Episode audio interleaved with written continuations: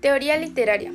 Dos son los movimientos literarios que se cultivan durante la segunda mitad del siglo XVIII y el siglo XIX, neoclasismo y romanticismo.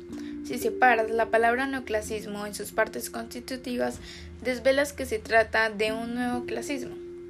El neoclasismo se caracterizó por la unión de lo bello y lo verdadero, de lo bello y lo inútil.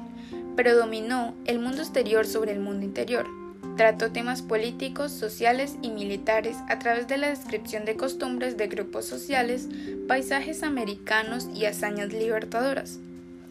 Neoclasismo hispanoamericano, siglo XVIII-XIX. Es un movimiento cultural de origen europeo que toma como modelo la antigüedad clásica. Como motor, elige la razón y rechaza la fantasía y la imaginación. Predomina el mundo exterior sobre el mundo interior. Principales géneros: lírica, dramática, periodismo. Lírica: odas, madrigales, elegías, himnos heroicos, epigramas, fábulas, sátiras, cantos de exaltación a los héroes.